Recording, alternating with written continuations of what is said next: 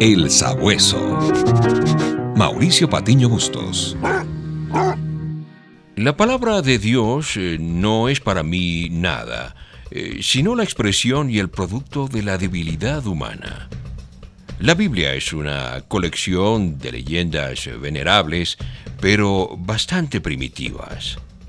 Esa fue la declaración del físico alemán Albert Einstein en 1954. ¿Era un creyente o un ateo? Acompáñame a seguir sus huellas.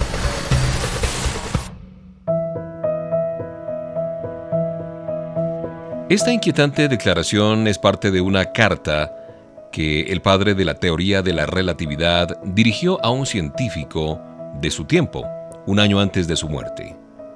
¿Acaso fue la única declaración que ofreció en cuanto a sus creencias, a sus convicciones?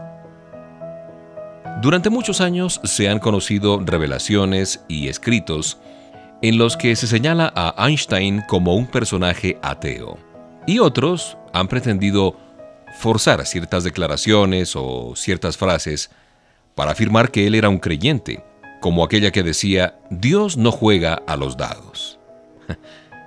Lo cierto es que su contribución fue enorme para determinar las leyes de la naturaleza en lo que tiene que ver con la ciencia y la cosmología.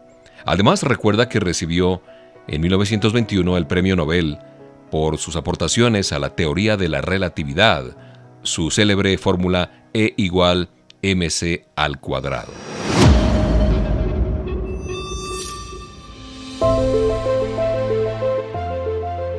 Aún hoy, en pleno siglo XXI, sus descubrimientos están presentes en cientos de aparatos y de tecnologías que utilizamos tú y yo diariamente.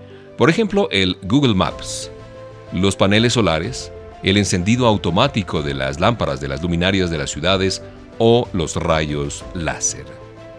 Aguzando mi olfato de sabueso, encontré las huellas de una publicación de George Sylvester Viereck, que fue hecha en 1930, donde el escritor le pregunta directamente a Einstein si cree o no en Dios. Y éste le responde lo siguiente. Mire, la mente humana, no importa cuán altamente capacitada esté, no puede comprender el universo. Es como si un niño pequeño entrara en una enorme biblioteca, cuyas paredes están cubiertas hasta el techo de libros en muchos idiomas diferentes. El niño sabe que alguien debió haber escrito esos libros. No sabe quién ni cómo. No entiende los idiomas en los que están escritos esos libros. El niño observa un plan definido en la organización de estos libros, un orden misterioso que no entiende, pero tiene una sospecha, que alguien lo hizo.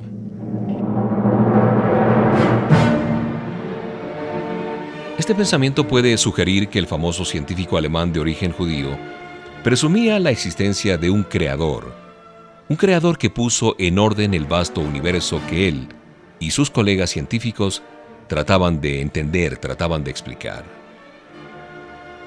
Yo me pregunto, ¿de verdad Einstein consideraba a la Biblia como un libro de fábulas?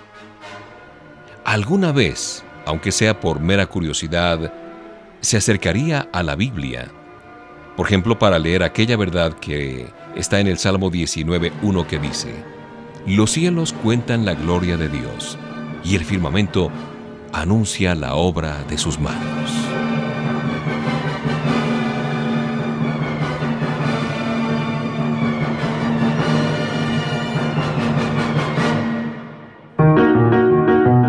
El Sabueso. Mauricio Patiño Bustos. El Sabueso, una producción de HCJB.